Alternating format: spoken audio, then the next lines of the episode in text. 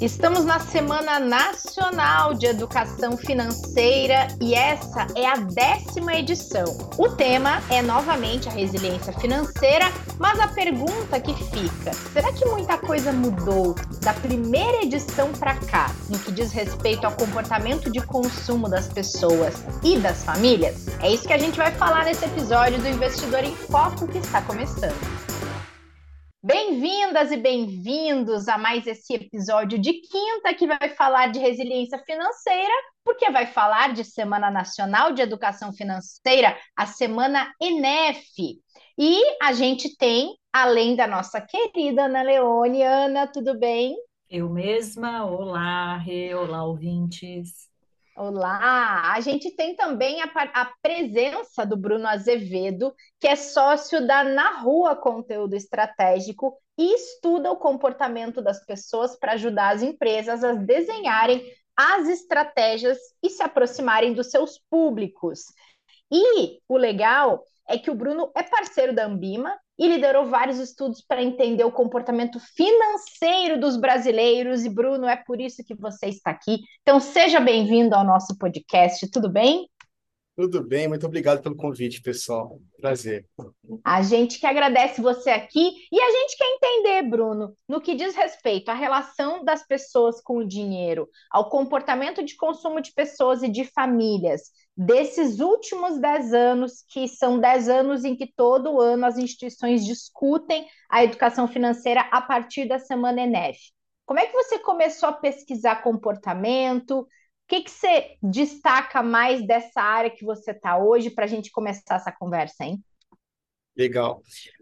Dentro da, do marketing existe um, uma área toda pensada para mergulhar no comportamento das pessoas e entender né? Como que é a rotina delas, como é que elas pensam as marcas, como é que elas se relacionam com as marcas.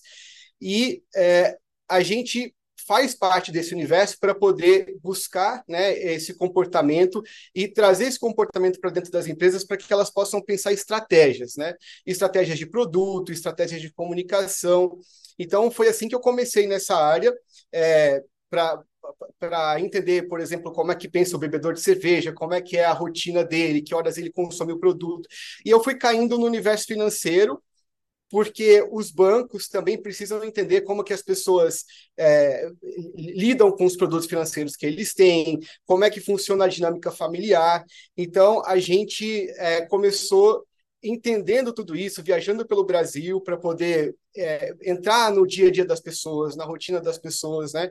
E entendendo como é que elas, levando a vida delas, como é que elas é, fazem as, as, as, as escolhas financeiras, como é que elas se organizam em casa, né? Como é que essa estrutura familiar é, impacta no, no consumo delas. E é isso que a gente faz no dia a dia. Foi daí que eu vim e também foi daí que a gente começou os trabalhos junto com a Ambima. E, e ouvindo você falar, Bruno, é, me veio uma curiosidade, assim. É, quando você fala de. E para mim, o case mais legal que você já me contou até hoje foi o dos pregos, que foi para uma empresa de prego que queria fazer um novo, uma nova embalagem de pregos, e aí, com a sua investigação, eles acabaram abandonando completamente a linha que eles estavam seguindo, é, porque você conseguiu fazer um mergulho na realidade é, da relação dos consumidores com este produto. É, e aí, ouvindo você falar, por exemplo, ah, entender os hábitos de um bebedor de cerveja, justamente para você conseguir fazer uma recomendação para que a empresa possa aproveitar melhor esse entendimento desse comportamento. É, quando a gente está falando da questão financeira e os projetos que eu tive a honra de, de, de acompanhar, que você é, fez aí na parceria com o Bima, é, tem uma questão que não é apenas, me parece, a investigação entre a, o consumidor e o produto, ou aquele segmento de produto, mas que exige uma investigação que é adicional à do bebedor de cerveja, porque você também teve que investigar a relação que as pessoas têm com o dinheiro, que é um ativo né? Primeiro tem essa instância. Bom, deixa eu ver como é que essa pessoa se relaciona com o dinheiro, para depois eu entender como é que ela se relaciona com os produtos e depois como ela se relaciona com as marcas. É diferente? Você sentiu essa diferença? É, porque sempre essa, essa investigação ela tem como base a vida das pessoas, né? E a vida financeira é, é parte dessa dinâmica, impacta nas escolhas e a gente, mesmo para entender é, o dia a dia do bebedor de cerveja, a gente tem que entender como é que está a situação dele financeira, como é que está a, a, a a organização familiar no sentido do dinheiro, né? Então é muito interessante porque às vezes o dinheiro é, do produto não vem de quem consome, mas vem da mãe. É, é, é muito interessante. A gente sempre é, é, é, acompanhando de perto, a gente vai entendendo tudo isso, né?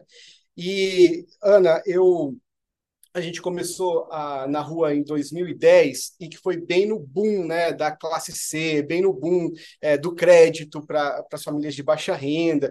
É, então, ao longo desses anos, né, são 13 anos de vários projetos diferentes para é, é, clientes muito diferentes, então, prego, carro, banco, é, a gente vai mergulhando em zonas muito diferentes da, da, da vida da sociedade. É, um dia a gente está falando com a dona de casa que lava roupa para entender relação com sabão em pó, outro dia a gente está falando é, de, de motorista, é, criança no, no, no fast food. Então a gente vai tendo recortes da sociedade, mas em comum esses recortes todos, né, eles levam para uma, uma, estrutura familiar e, e, a relação dessa estrutura com o dinheiro. Então, é, para todos os, os produtos, a gente acaba passando por essa por essa peneira, por esse primeiro entendimento, né? E então a gente mergulha muito é, nessa composição da renda familiar, quando a gente está falando de, um, de, uma classe mais baixa, a gente é, acompanha a jornada para poder entender é, como é que essas escolhas são feitas a partir do, do, que se ganha, a partir do que se tem, a, a, as substituições, que eu acho que são um ingrediente aí muito importante também, porque é, isso a gente foi vendo que a, a, essa, a necessidade pelas substituições elas foram ficando muito mais importantes agora, nesses últimos anos. É, e, e eu, eu acho que o que você está me perguntando um pouco é assim, tem diferença de eu estudar é, como é que o cara bebe cerveja e como é que o cara lida com, com as instituições financeiras, né? Acho que tem uma coisa legal nisso aí, que é, a, a, a, paixão, a relação de paixão muda muito, né? Porque quando a gente está falando de uma marca, está falando de alguém que veste a camisa da marca, é, quando, quando ela é uma.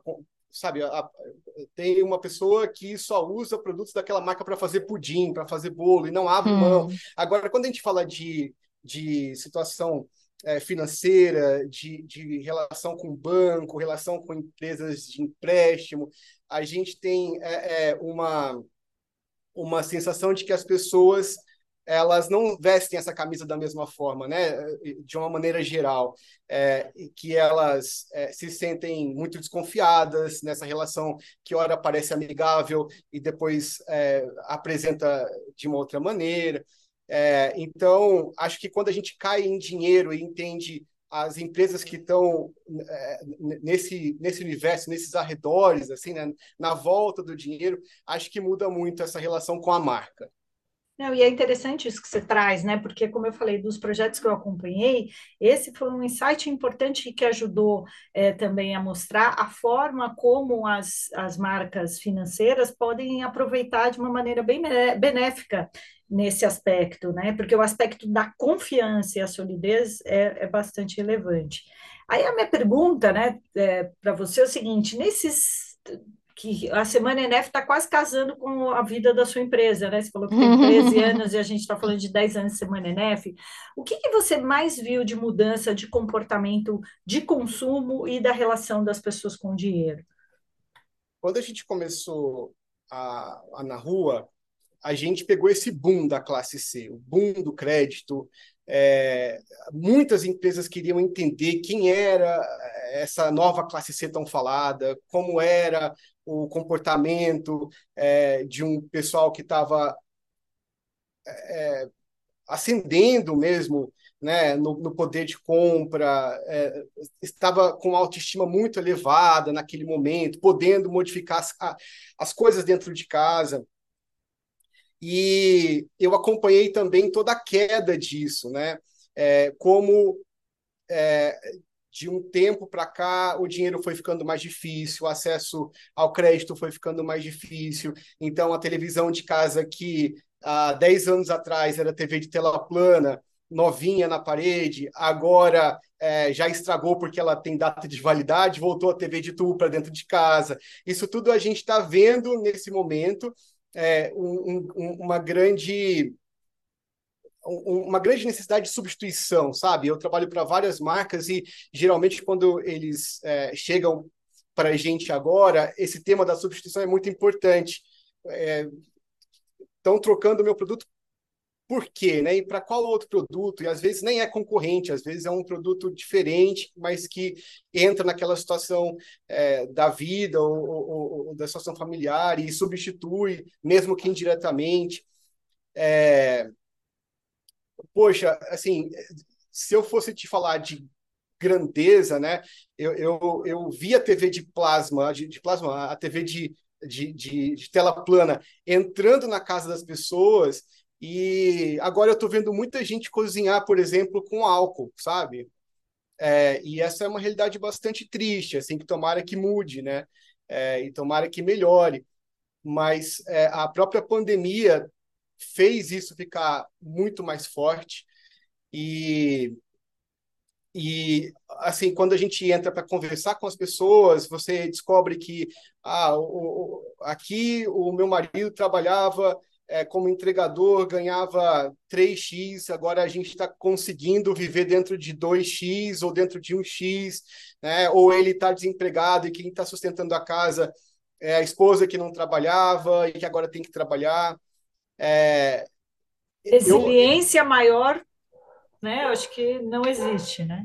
E com muita criatividade. Eu acho que é, que é um ponto muito interessante. Assim, a gente acabou de fazer um projeto para a Ambima, a gente rodou o Brasil inteiro num ônibus. Esse projeto está tá quase acabando para a gente entregar e vai estar tá aberto para todo mundo ver depois. E eu acho que o que mais me encantou, assim, toda essa é, em todo esse abraço que a Ambima deu nos brasileiros é a criatividade, assim, como que as pessoas conseguem é, encontrar formas, encontrar jeitos de, de viverem bem, sabe? É, mesmo que, que a substituição tenha que ser feita, como fazer isso de um jeito que é, de, de, um jeito que não incomode as crianças, por exemplo. Isso é muito legal. É, a gente fez um estudo para uma instituição financeira há um tempo atrás e a gente foi vendo as necessidades de substituição. Então, primeiro tem aquela substituição é, da marca. Ah, vou ter que trocar essa marca por uma marca que eu não gosto tanto, mas tudo bem. Aí depois tem a substituição que as crianças não sentem, que é aquilo que eu posso trocar mas que não vai é, impactar a geladeira, né? Geralmente, assim. Uhum. Então, ah, você troca o sabão em pó, você troca o shampoo. E depois tem as trocas que as crianças sentem. Aí é o pior, que daí é você cortar o, o iogurte, né? Aí é quando você é, troca lá a bolacha recheada pela bolacha de água e sal. É, então, é claro que eu estou falando para vocês aqui, muito focado também numa classe é, C, que subiu e depois agora está regredindo, né? É, mas a gente pode falar também é, da, da, dificuldade de uma classe alta que é, olha para os filhos e tem e, e, e, e, percebe, por exemplo, que os filhos estão com muita dificuldade em seguir o padrão de vida que os pais tiveram, né? É, isso a gente vê bastante quando a gente fala de uma classe média, uma classe média que agora está aprendendo a usar os serviços é, públicos, a classe média que de repente teve que abrir mão de uma escola particular e, e começou a colocar os filhos numa escola pública e está tendo que é, é, lidar com isso de uma forma que não estava acostumado. Então, essas substituições elas existem em todas as esferas, né?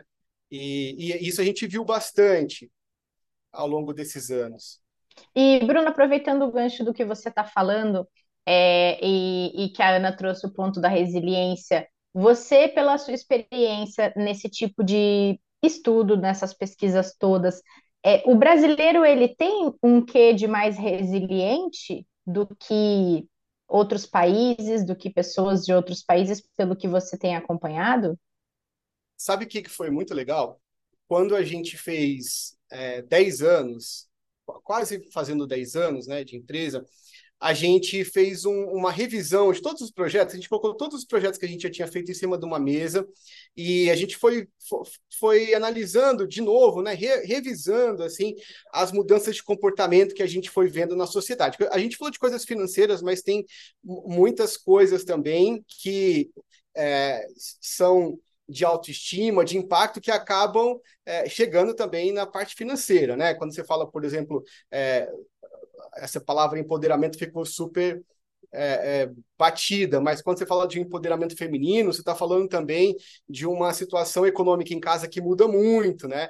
Então, enfim, a gente foi colocando todas essas coisas numa mesa e a gente pensou, bem, será que nos outros países em desenvolvimento, esses temas também aconteceram. É, quando a gente fala de empoderamento feminino, quando a gente fala do protagonismo do primeiro cara a fazer faculdade, será que esse, esse cara que a gente viu aqui no Brasil, que é o primeiro da família a fazer faculdade, será que ele, ele também existe na Índia? E aí a gente levantou todas essas questões e a gente saiu para viajar. E hum. a gente passou por todos os países do BRICS, do, sabe? A gente foi para a China, para a Rússia, para a Índia, para a África do Sul. E a gente tentou fazer os paralelos e a gente mergulhando na vida das pessoas, entrando na casa das pessoas, passando um tempo com elas, a gente foi vendo se isso também se repetia, né? E é muito engraçado porque se repete. Então, é, sei lá, na Rússia a gente viu é, uma menina que nunca tinha pensado em dirigir, agora ela estava tirando a carteira de motorista, a gente acompanhou ela tirando a carteira de motorista. Né? É, a, a, gente, a gente começou a, a, a mergulhar para ver esses paralelos. E o que eu acho que tem de diferente, que é a resposta à sua pergunta, hum. é que o brasileiro é muito criativo. Então, a gente sai muito do, a gente sai muito do, do caminho normal, né, para encontrar os nossos jeitos de, de, lidar com as coisas, de conseguir as coisas. Essa criatividade é nossa. Então, assim, resiliência talvez seja uma coisa humana, que a gente consegue, de uma certa forma, se adaptar. Agora, usar a criatividade para poder é, tornar a vida mais fácil, tornar a vida mais. Né, é, não perder tanto, isso eu acho que é muito brasileiro, sabe? Isso a gente vê demais e, e, e, e, é, e é legal, porque às vezes a gente entra na casa das pessoas né, e a gente escuta, é, poxa, aqui o meu marido perdeu o, o emprego, a minha filha não sei o quê, e a gente fica sai de lá pensando, poxa, como que essa pessoa vai fazer, né? E a gente sempre tem o contato dessas pessoas no WhatsApp, um mês depois, você liga, tá tudo bem, tá tudo ótimo, sabe? É, a vida continua e, e, e essas pessoas conseguem ir se e vivendo, e vivendo bem. É, para esse trabalho agora de Ambima, teve uma pessoa que me impactou muito, que ela virou para mim e falou assim: olha, a gente vive em crise. a gente vive em crise. E vivendo em crise, a gente consegue fazer, né?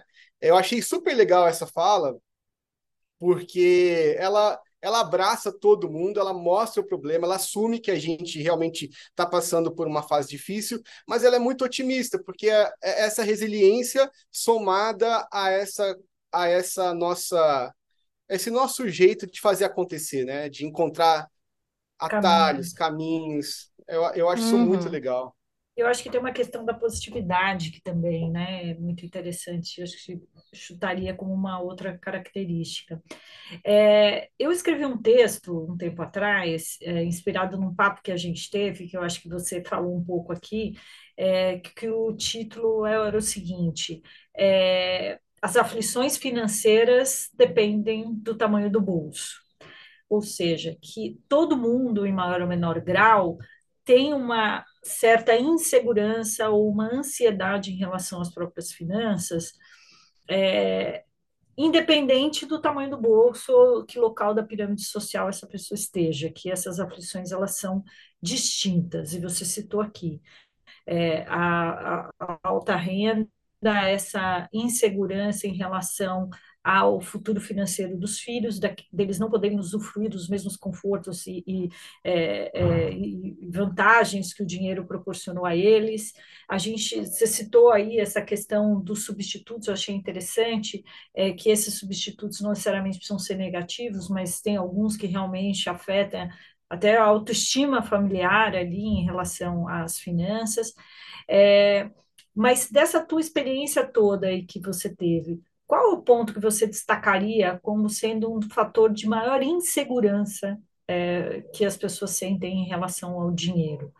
É, que a gente sabe que é um tema tão difícil, né, tão é, custoso para as pessoas encararem, e você que circula tanto, tanto no Brasil quanto essa experiência que você teve aí ao redor de, de alguns países, o que, que você considera como sendo um, um dos principais fatores dessa insegurança em relação à vida financeira?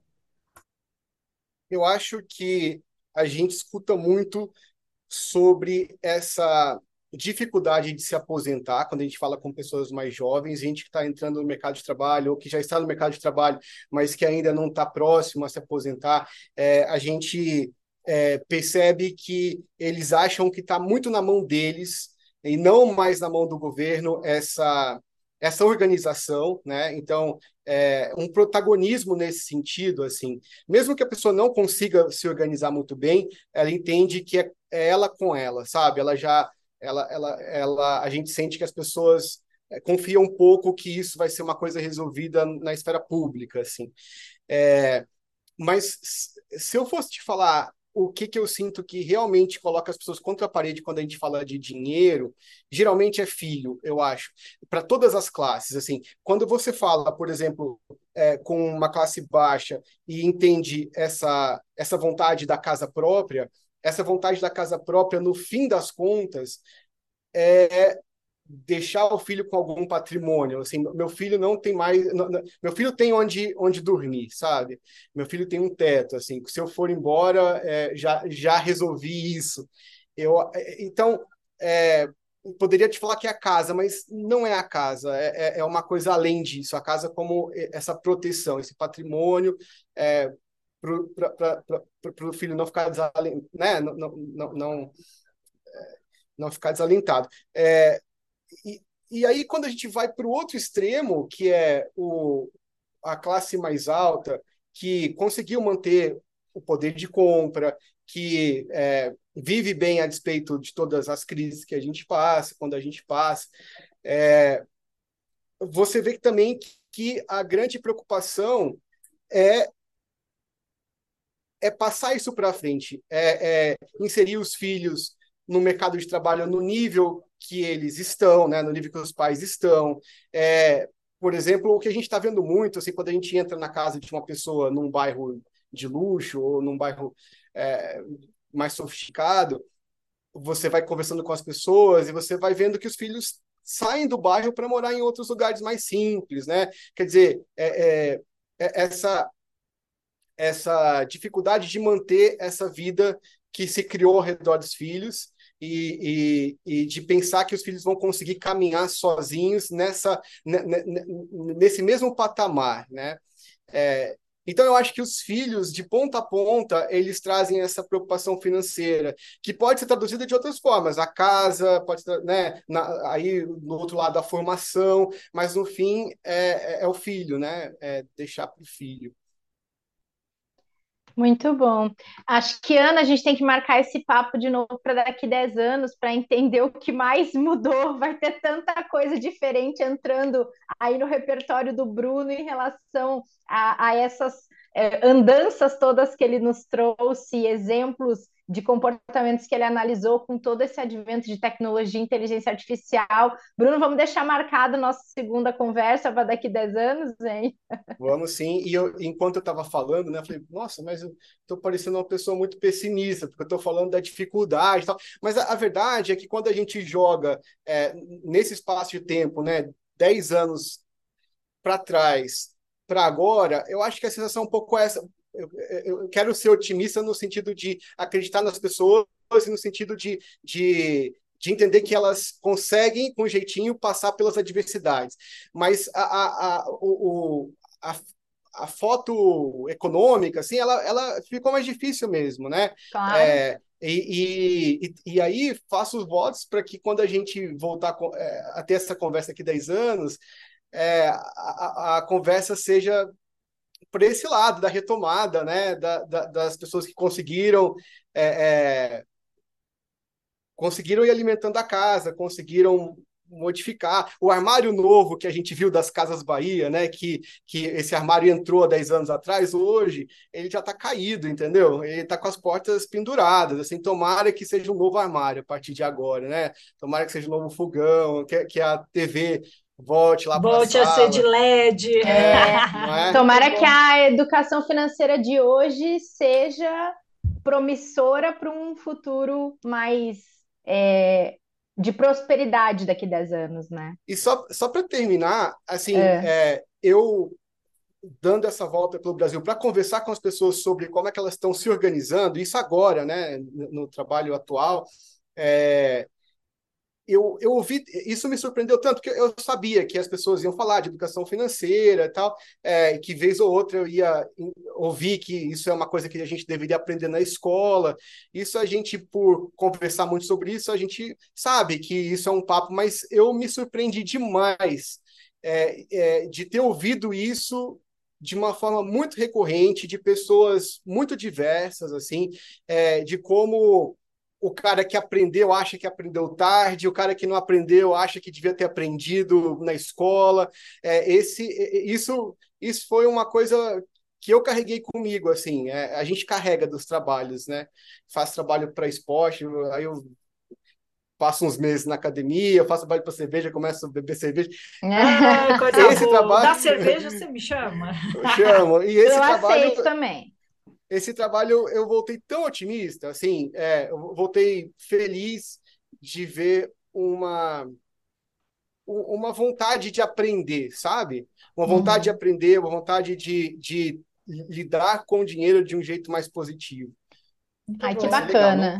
que mensagem legal. legal. Para uma Semana Nacional de Educação Financeira, essa não poderia ser a melhor mensagem de encerramento, né? É verdade, Ana, concordo super com você. E vamos deixar marcado o nosso papo daqui 10 anos, quero ver muita mudança por aí. E Bruno, nos atualize das novidades para a gente ter assunto para trazer aqui também. Sempre. Obrigada pela participação, viu?